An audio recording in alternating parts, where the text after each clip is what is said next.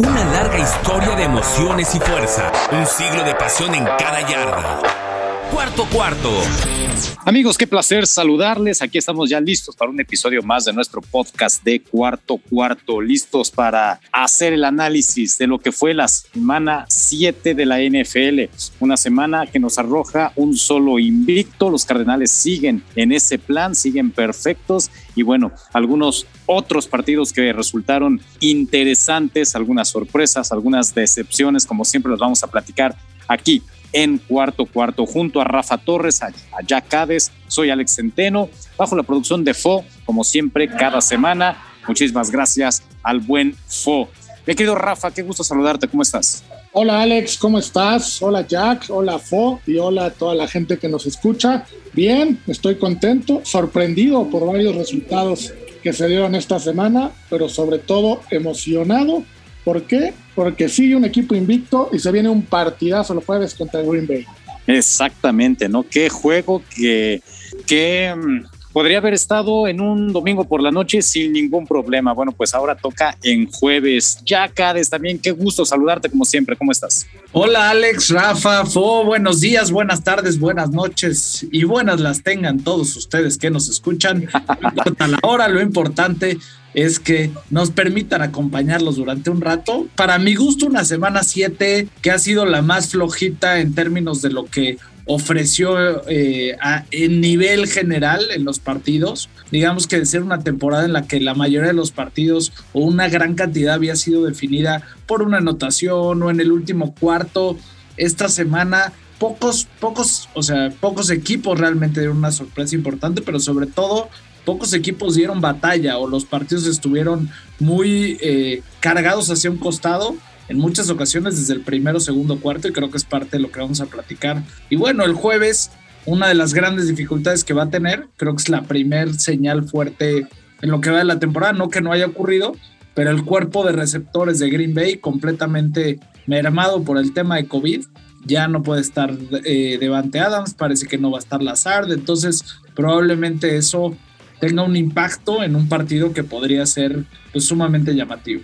Sin duda, sin duda eso le afecta a los Packers. Además, la visita a Arizona es muy complicada. Han perdido sus dos últimos partidos jugando ahí en Arizona. Así que, eh, pues sí, si no llegas completo ante un equipo como Arizona, que está jugando además a un nivel espectacular, pues sí, no, no creo que, que la puedan librar los Packers. Pero bueno, antes de hablar de eso, antes de hablar de lo que viene para la semana 8, la semana 7 nos deja, eh, pues repetimos, ¿no? Muchos resultados bien lo dijiste, muy disparejos. Creo que fue la semana en la que más partidos disparejos hubo en lo que va de la temporada de la NFL, porque se enfrentaron equipos muy poderosos a equipos muy débiles, esa es la verdad.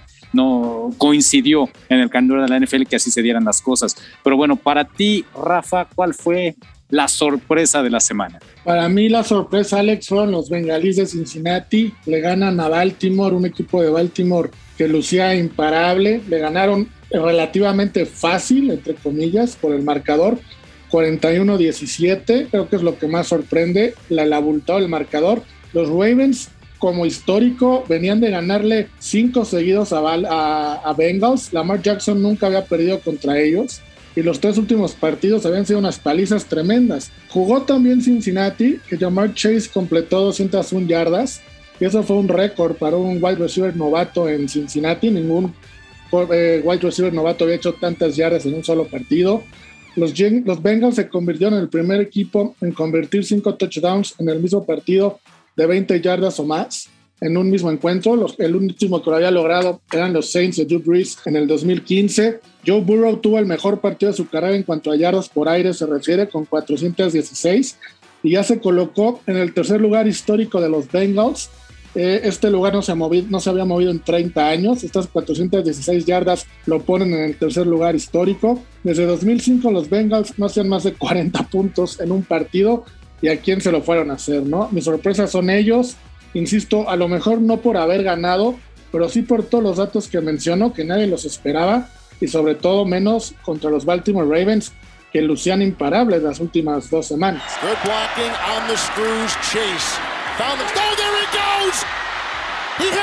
Blunder and he's off to the races.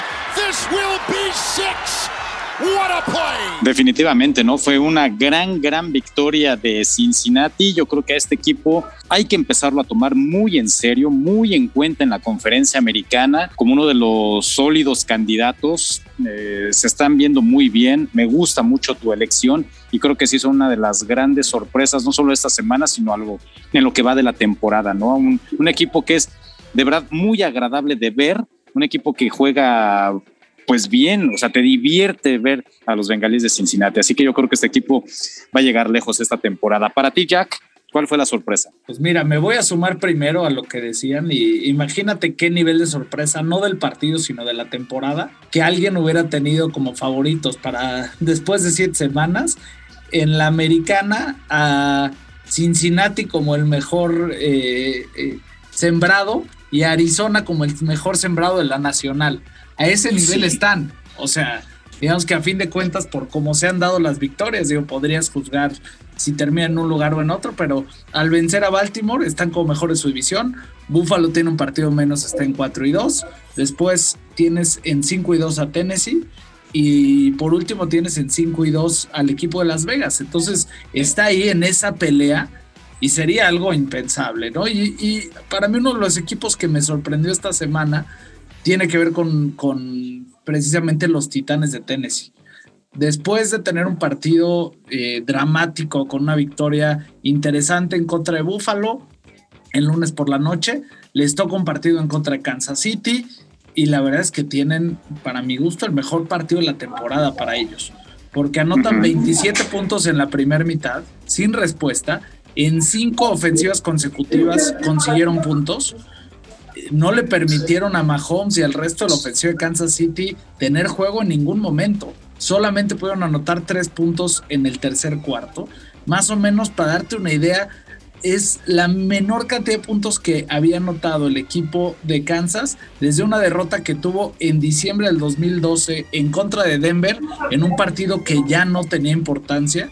Y a fin de cuentas es la primera vez que Patrick Mahomes perdía por 27 puntos en medio tiempo. Es el tercer déficit más grande en la historia de los jefes desde 1991. O sea, la cantidad de elementos que hicieron es, es, tremenda.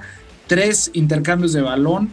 Eh, Danny Cotry tuvo dos de cuatro capturas. Vaya, un partido completo para Tennessee que realmente en la segunda mitad, o sea, lo que se dedicó es a dejar que pase el tiempo y a no permitir que Kansas City tuviera oportunidad de reacción. Así es que para mí lo que hicieron en el partido fue sensacional. Yo me contaba dentro de los que consideraba que en este partido Kansas City regresaba y no, más bien ya entendí que están lejos del nivel que en algún momento mostraron. Y por otro lado, Tennessee, si demuestra que puede tener esta capacidad defensiva, definitivamente se vuelve un contendiente importante en la América. First and goal Tennessee, direct snap.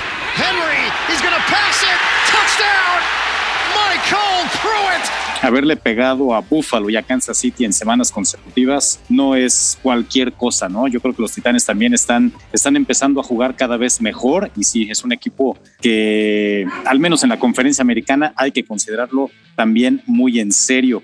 Y lo de Kansas City, vaya, qué drama está pasando este equipo, ¿no? Después de ser favorito en las apuestas, digo, ustedes saben mucho de eso, antes del arranque de la temporada para llegar al Super Bowl, bueno, pues hoy en día se está derrumbando este equipo, ¿no? Lo de Mahomes está haciendo muy complicado, una temporada muy complicada, está lanzando pases de intercepción en cada partido.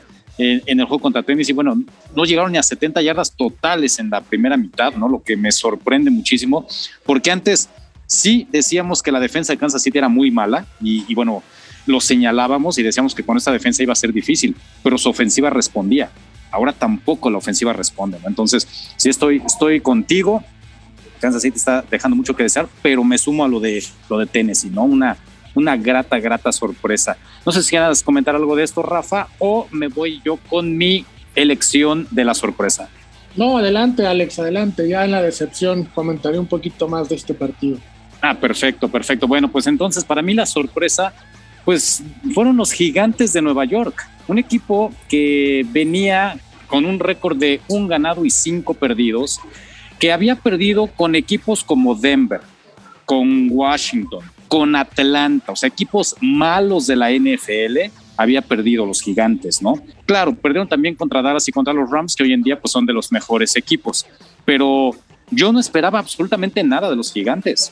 Contra Carolina, un equipo de Carolina que inició muy bien la temporada y que también se ha venido cayendo poco a poco. Y sin embargo, los gigantes de Nueva York dieron un gran partido, eh, sacaron jugadas que no nos esperábamos, incluso por ahí Daniel Jones recibió un pase a la Odell Beckham a una mano, se dio un, le dieron un golpazo, pero no soltó la bola. Es decir, este equipo se soltó, los gigantes se soltaron y terminaron maniatando a las Panteras de Carolina y los dejaron en tres puntos, ¿no? 25 a 3, una victoria contundente, sin duda el mejor partido de lo que va de la temporada para los Gigantes, con más de 300 yardas totales. Dejaron en 173 yardas a las Panteras de Carolina. Qué tan bueno fue el trabajo defensivo de los Gigantes que hasta Sam Darnold tuvo que ser removido de la titularidad en algún momento del partido porque estaba teniendo un juego desastroso, ¿no? El quarterback de las Panteras. Entonces, si bien Carolina no llegaba eh, en la mejor racha, sí consideraba yo que era mejor equipo que los gigantes, los gigantes además plagados de lesiones y, terminaron siendo borradas las Panteras, ¿no? Me gustó mucho la actitud y, la manera en que encararon el juego los gigantes y para mí pues es una de las sorpresas de la semana. No sé si, si quieran comentar algo de esto.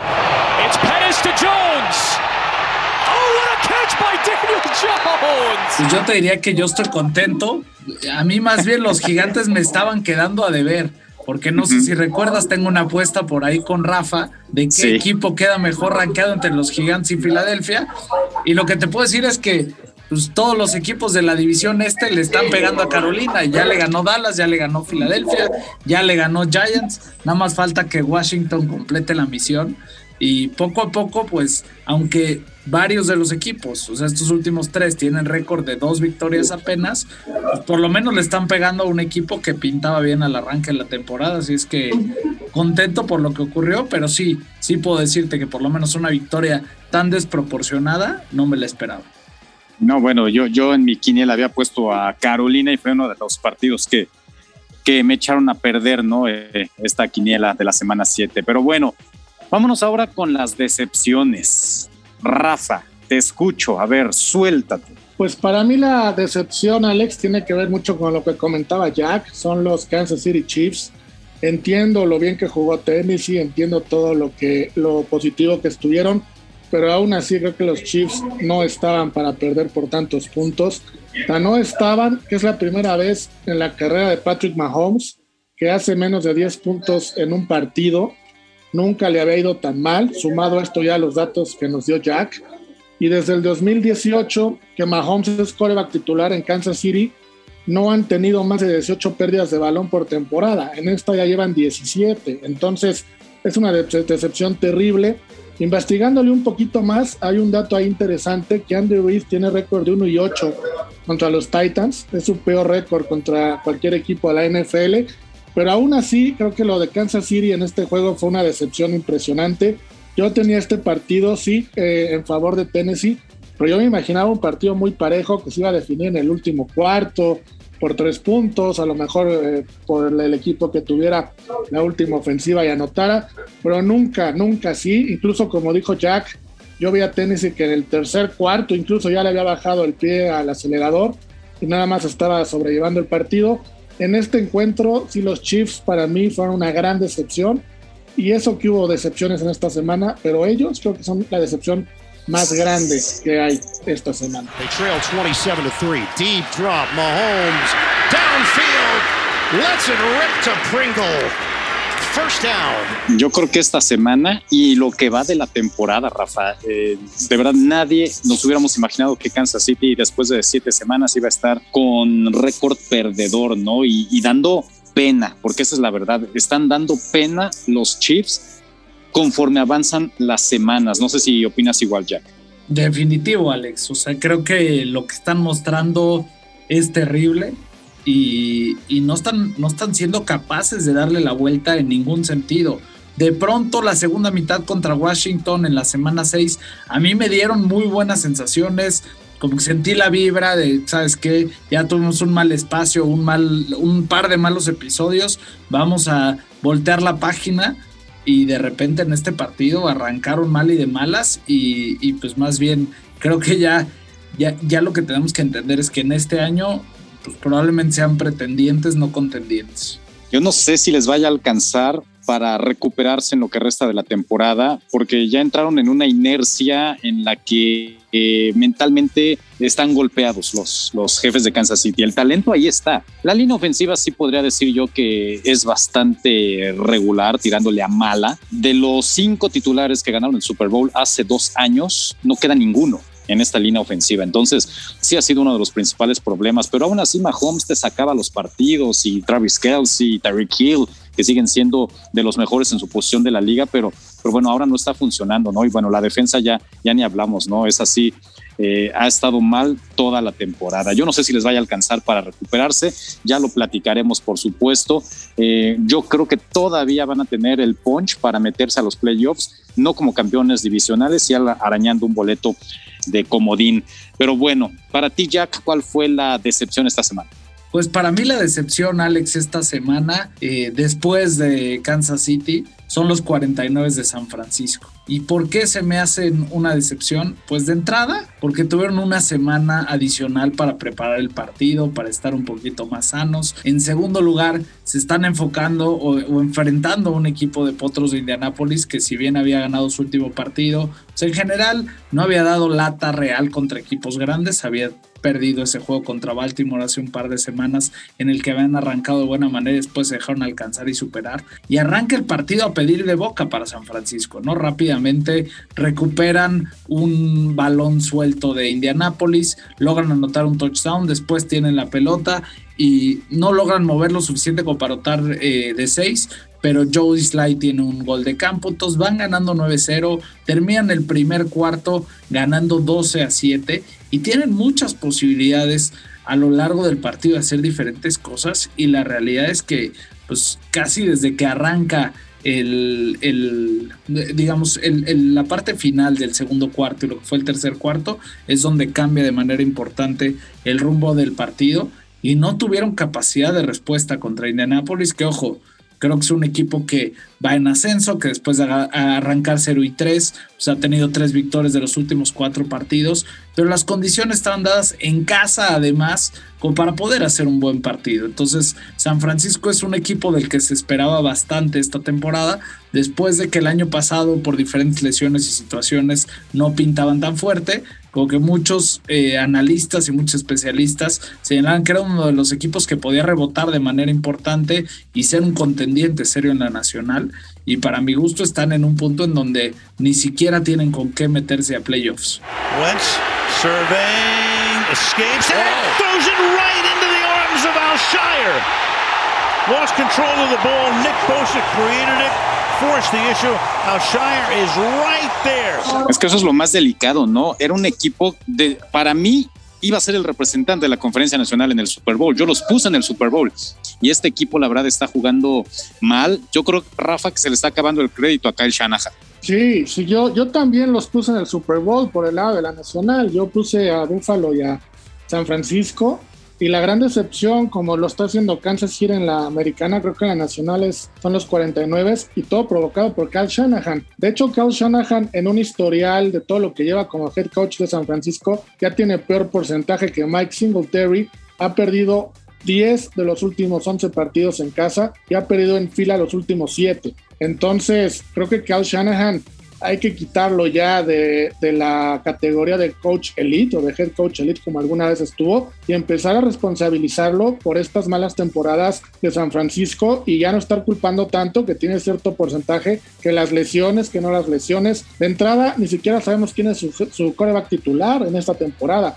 Yo siempre he estado en contra de ese tipo de, equipos que no definen, que se defina por el que él quiera, pero que diga es fulanito y no que un día uno, un día otro, dependiendo esas cosas nada más desestabilizan a los equipos y es uno de muchos errores que yo ya le veo a Kyle Shanahan como head coach en, San Francisco.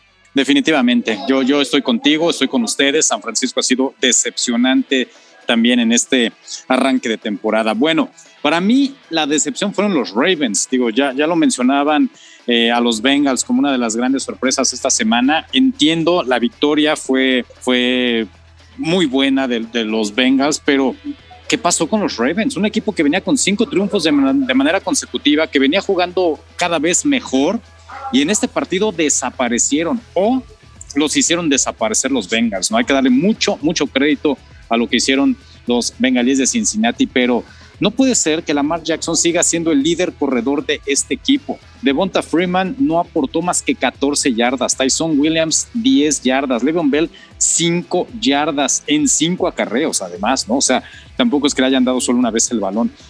La frontal, la defensiva de Cincinnati maniató por completo a, los cuervos de Baltimore, ¿no? Jugaron en casa, además. Si hubiera sido el partido en Cincinnati, a lo mejor, pues te entiendo que, que los, que los Bengals hubieran salido extremadamente inspirados y ante su público derrotaran de esta forma a los cuervos, pero para un equipo contendiente en la conferencia americana o en la NFL en general, no te puedes dar eh, ese lujo de, de, tener una exhibición tan mala jugando en casa, ¿no? Porque justamente esto le puede pasar a, Baltimore ya en instancias definitivas, ¿no? Contra un rival contendiente, contra un rival de tu tamaño, volviste a quedar mal. Entonces eso es a mí lo que me, lo que me dejan estos cuervos de Baltimore, ¿no? Un equipo que, que no sabemos cómo vaya a salir, ¿no? Semana a semana. Es capaz de ganarle al mejor, pero también capaz de perder con el que sea y perder de fea forma, ¿no? Entonces, no me gustó nada el plan de juego de, John Harbaugh. Eh, no tuvieron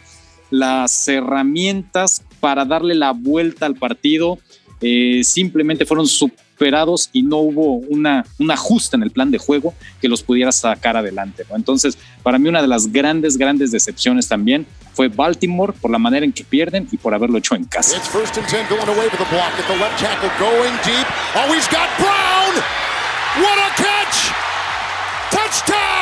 ¿Sabes qué, Alex? Yo creo que uno de los grandes problemas que tiene Baltimore y que tendrá en adelante tiene que ver con lo que fueron ya lesiones gravísimas en el equipo.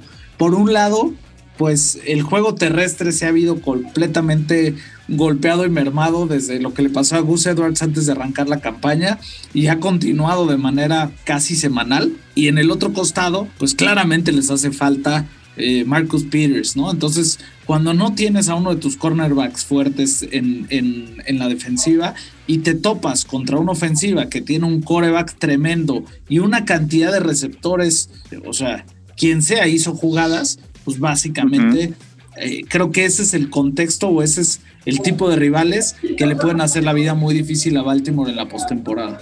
Pero sabes que también los vi fallar tacleadas, o sea, la jugada que les hace llamar Chase en una en que recibe el pase corto, se da un giro, se quita tres y se les escapa más de 80 yardas.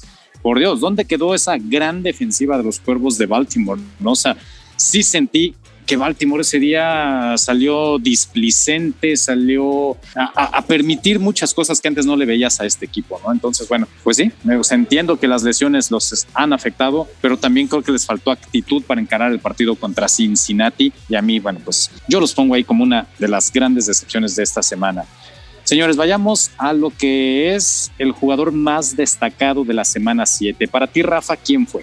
Pues mira, Alex, ya se habló mucho de ese partido, entonces no voy a, decir más cosas de eso, pero es Joe Burrow. Joe Burrow, como dije, tuvo el mejor parte de su carrera, 416 yardas, eh, tres pases de anotación, aunque tuvo una intercepción, creo que irse a meter a Baltimore y hacer lo que hizo, no cualquiera.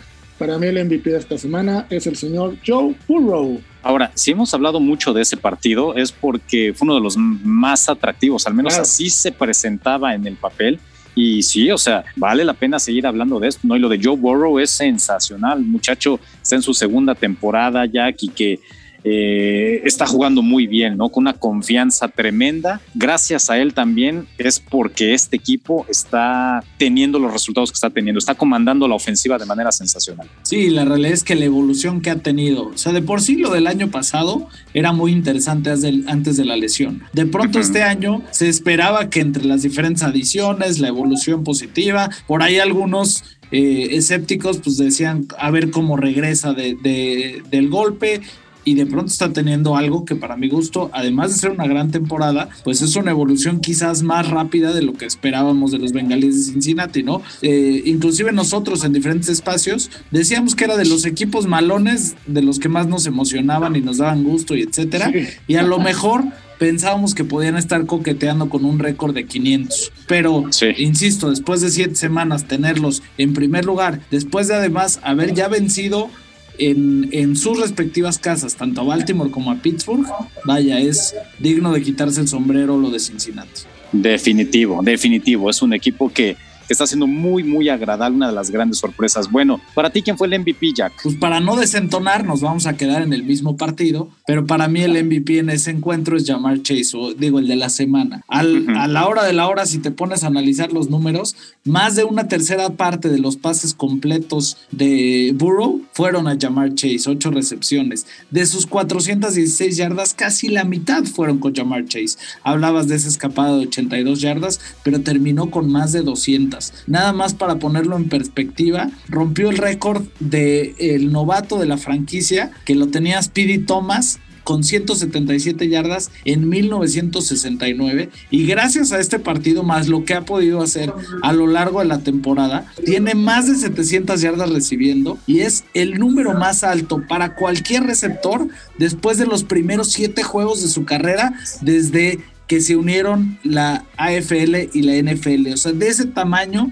está haciendo lo que puede eh, poner sobre el campo Jamar Chase. Quizás, eh, no sé si recuerden igual, cuando los bengalíes estaban a punto de seleccionar, inclusive después se les criticó porque estaba por ahí Penny Sewell, se hablaba que era más importante a lo mejor agregar soporte en la línea ofensiva que otro receptor para Jamar Chase pero creo que después de siete semanas no cabe duda que la decisión de la gerencia general fue la adecuada. Ahí yo quiero fue la correcta. abro un paréntesis, Alex. Yo siempre dije, y está grabado, que la decisión correcta era llamar Chase. Pocas veces en la historia de un draft tienes la posibilidad de tener al coreback y al año siguiente al receptor estrella de la misma universidad. Incluso dije, ya después en, alguna, en algún cambio o en alguna agencia libre podrán reformar la línea. Pero tener esos dos en el mismo equipo rarísimas ocasiones.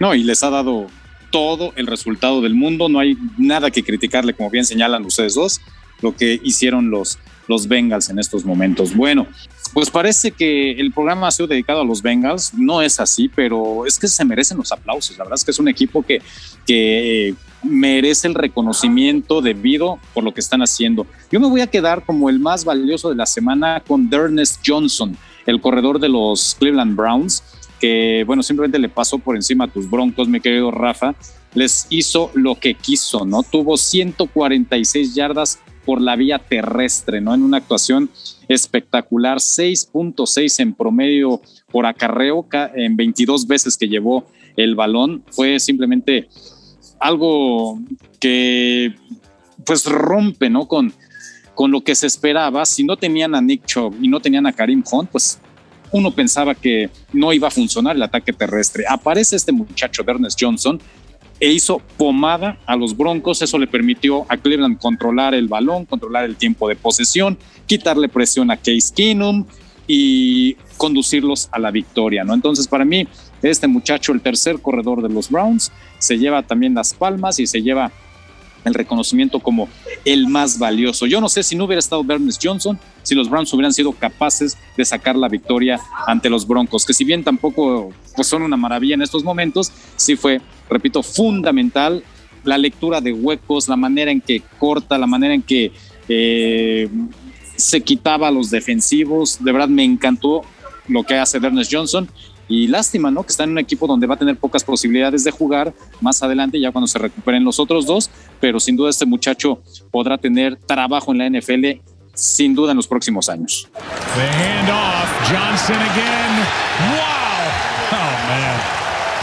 Oh, bueno, pues después de haber dicho lo, lo siguiente, ¿no quieren comentar nada de Ernest Johnson? Pues yo, yo... comento, Alex, puras tragedias con Denver, tienes toda la razón. No, yo coincido plenamente en tu comentario, Alex. creo que es doblemente eh, valioso lo que hizo. Por un lado, porque entra con, con poco aviso, ¿no? A fin de cuentas son cuatro o tres días de preparación que tienes realmente para el partido y mostró grandes cosas tanto en el juego terrestre como su capacidad para recibir pases, para eludir tacleadas, para marcar la pauta del juego, inclusive no teniendo al coreback titular detrás, pues creo que a lo mejor eso ayudó un poco, ¿no? Que realmente en muchas ocasiones eh, los equipos, eh, digamos, de reserva juegan juntos y los titulares juntos. Se vio muy bien de la mano de lo que pudo hacer con Case Keenum y, gracias a él básicamente ganaron ese partido, así es que creo que se lleva una digna mención, además, como hemos platicado en una liga en la que en muchas ocasiones los corredores se llevan poco crédito y esa victoria para mí pues tiene nombre y apellido y es el suyo. Sí, de acuerdo. No, bueno, y darle el reconocimiento a la línea ofensiva, ¿no? Porque ahí te das cuenta que esa línea trabaja para el que esté ahí en el backfield sin importar el nombre y, lo hace muy bien. Entonces, pues también el reconocimiento a la línea ofensiva de los Browns. Bueno, señores, si ustedes hubieran sido head coaches este fin de semana, ¿hubieran cambiado alguna situación en el campo, Rafa? Sí, a mí no me gustó lo que hizo Matt Rule, el head coach de Carolina, con Sam Darnold y explico por qué. En la semana hubo muchos rumores de lo de Sean Watson, seguirá viendo, mientras no sea claro qué va a pasar con él. Y uno fue que si iba a Carolina. Le preguntaron a Matt Rule si él estaba interesado en Sean Watson, dijo que no, que Sam Darnold era su coreback titular y el coreback con el que planeaba el futuro de la franquicia. Durante el partido contra los gigantes, vamos, no estaba jugando bien Sam Darnold, nadie de Carolina, pero faltando 12 minutos del último cuarto, Carolina perdía 15-3. Todavía tenía ciertas posibilidades. Y Matt Rule decide mandar a Sam Darnold a la banca, nada más porque no estaba jugando bien. Eso lo hizo cuatro días después de que había asegurado y recontrasegurado que era su coreback para el futuro. Mete a PJ Walker y PJ Walker termina con tres pases de 14 completos para 33 yardas. A lo mejor dejar a Darnold no hubiera hecho que ganaran, pero así es como empiezan a desestabilizarse los equipos, justamente con este tipo de decisiones. Cuando sacas a tu coreback, porque según tu criterio el suplente lo va a hacer mejor y lo hizo todavía peor. Entonces, yo no vi el motivo o no veo la razón por la cual Matt Rule hubiera sacado a Sam Darnold. Me gusta tu apunte, la verdad es que sí, o sea, no había manera de de jugar, tal vez intentando pues cambiar un poquito en el ánimo del equipo, estaba cometiendo muchos errores, pero coincido, creo que eso, más allá de mejorar, creo que va a desestabilizar aún más a las Panteras. Para ti, Jack, ¿hubieras hecho algo distinto estas Fíjate que sí, Alex, y en esta ocasión quizás será un poco diferente a lo que eh, he estado acostumbrado a señalar. Y si yo fuera entrenador, hubiera sido en el partido entre Chiefs y Titans, y es una, puede sonar absurdo, pero el equipo de los jefes ganó el volado y decidió, como ha sido su costumbre en muchas ocasiones, recibir en la segunda mitad y no en la primera mitad. Y creo que ese fue un grave error en ese partido, sobre todo considerando lo que ha estado pasando en las últimas semanas. Si tienes un equipo que le está costando trabajo empezar eh, los partidos, que se está yendo atrás y que entonces tiene que jugar siempre a alcanzar, empiezas a tener más errores porque estás obligado a pasar más. Entonces creo que si ya tenías la posibilidad de que ganaste el volado y puedes recibir, mejor recibe, trata de irte adelante y entonces obliga al rival a tenerte que alcanzar y abrir su librito de juegos de una manera distinta. Entonces, creo que si no te está funcionando la mezcla que tienes en estos momentos, empieza a cambiar y parte de lo más básico que es recibo y arranco yo ofensivamente hablando y no empiezo a ver si mi defensiva es capaz de detener a una de las mejores ofensivas de la liga. Bueno, yo sinceramente no vi alguna situación que, yo hubiera definido de otra manera, hubiera decidido de otra manera eh, en los partidos de esta semana. Así que, bueno, en esta ocasión me voy a saltar yo esa parte, muchachos. Vayamos al Survivor. ¿Quién pinta para hacer eh, la elección del equipo que seguramente va a ganar en la semana 8? Pues yo antes de decir mi equipo, quiero preguntar si puedo seguir jugando porque otra vez me volvió a fallar el que seleccioné, que fue Carolina. yo creo que ya dos vidas puedes seguir jugando. no, no, es que mira, puedes seguir jugando porque aquí la recomendación es más que nada para el auditorio. Ahora, los que nos están escuchando, no le hagan mucho caso a Rafa porque sí nos ha quedado mal, ¿no? Entonces, váyanse más con los picks que de Jack o los míos. Así que adelante, Rafa, a ver, ¿qué vas a recomendar para no tomar? Si este me falla, sí ya no hay manera que yo juegue Survivor voy a escoger a Cincinnati, que justo hemos hablado de ellos hoy. Van contra los Jets. Creo que no hay posibilidad alguna de que pierda esta vez. Es que, ¿sabes qué? Creo que todos traemos a los Bengals para esta semana, ¿no, Jack? Pues sí, yo básicamente hay varias razones por las que los Bengals me gustan. De entrada, tiene que ver, como bien dicen, que juegan contra los Jets y que además los Jets no van a tener a Zach Wilson. Entonces, por ahí a lo mejor una de las ligeras posibilidades que tiene de tener un buen partido, pues no lo va a tener en esta ocasión. Entonces, ahí se elimina. Hay que recordar que la única victoria de los Jets fue en contra de los Titanes de Tennessee, de quienes también hemos hablado bastante bien.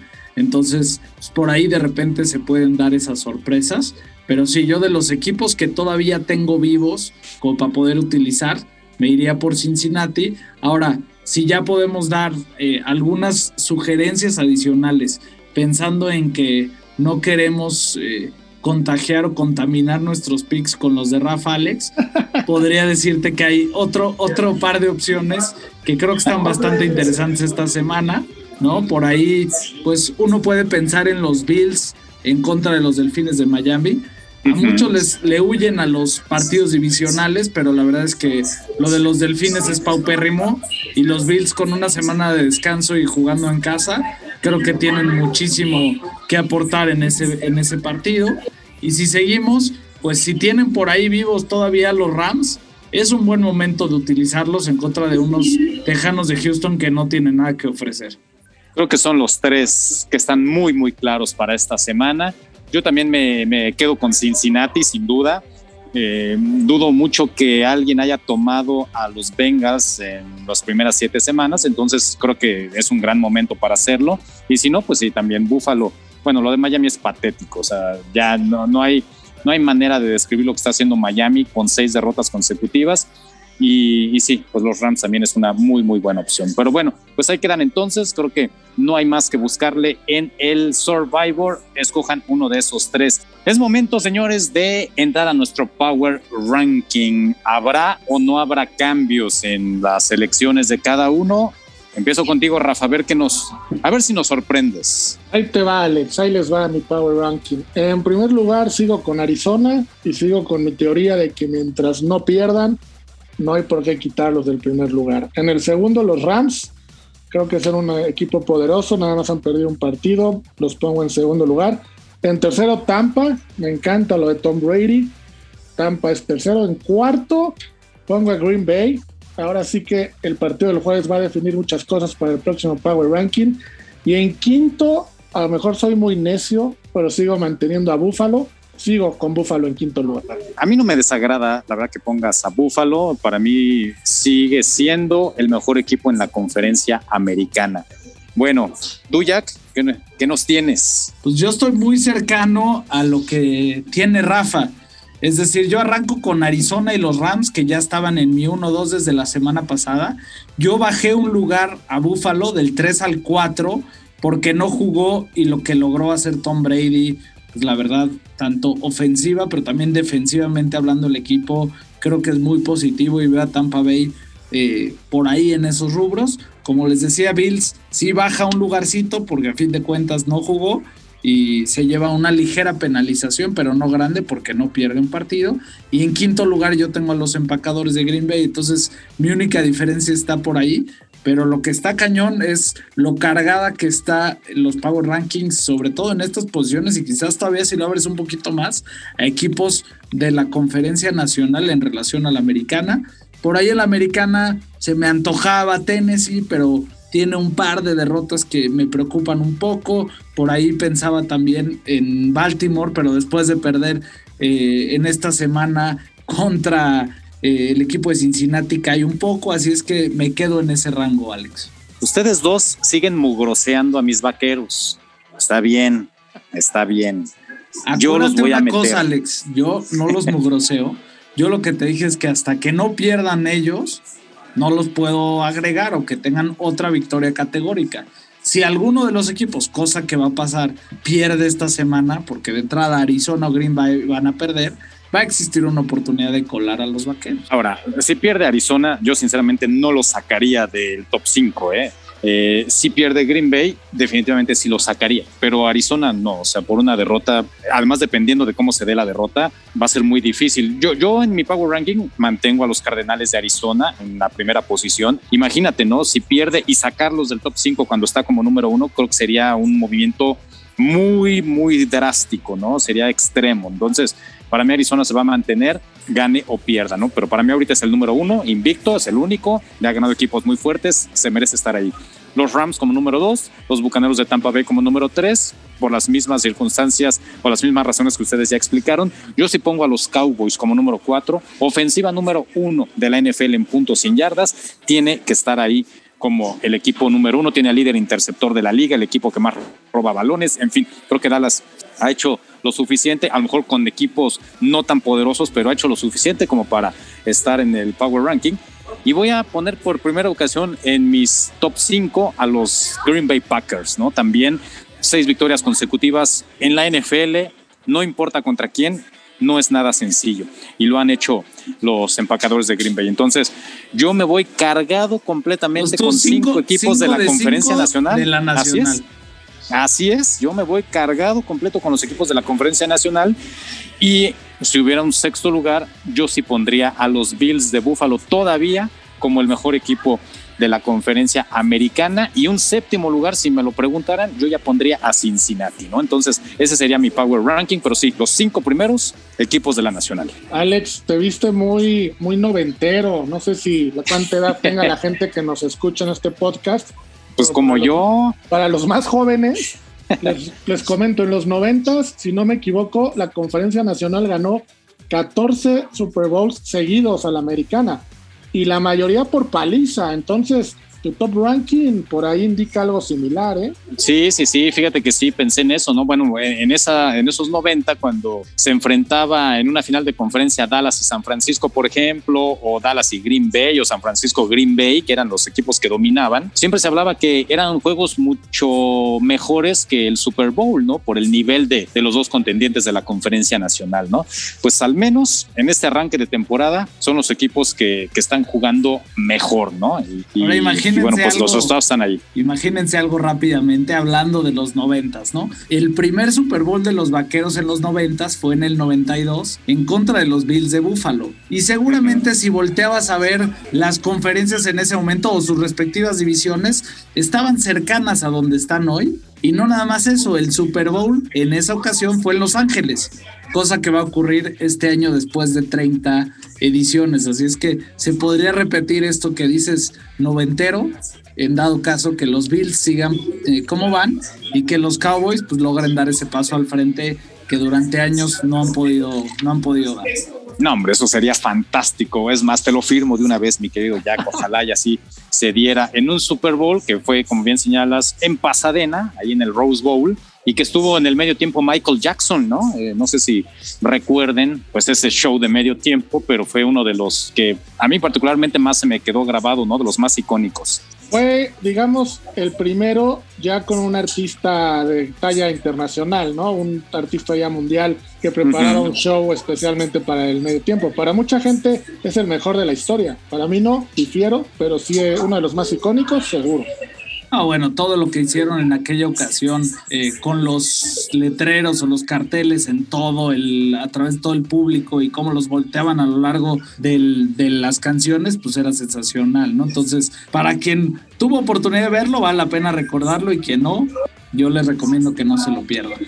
Que se echen un clavado al YouTube, ahí está el show del medio tiempo y bueno, por supuesto el partido, ¿no? En diferentes grabaciones que, que hay de, pues de todos los Super Bowls. En fin, pues muchachos, llegamos al final de nuestra emisión de esta semana, el podcast de cuarto cuarto con el análisis de lo que fue la semana 7 y un poquito, ¿no? De lo que viene para la semana 8, que pues la verdad también tiene partidos muy, muy interesantes. Gracias, Rafa. Al contrario, Alex, gracias a ustedes, gracias a Jack, gracias a Fo y sobre todo gracias a toda la gente que nos escucha, que cada vez es más y ha hecho posible una gran sorpresa que pronto les tendremos. Venga, venga, gracias Jack, como siempre.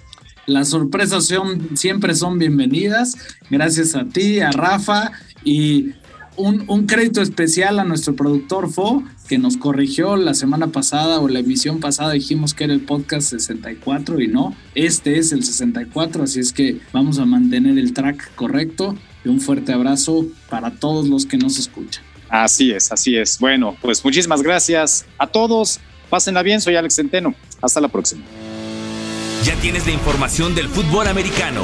Ahora disfruta de una semana de adrenalina en los emparrillados de la NFL. Cuarto cuarto.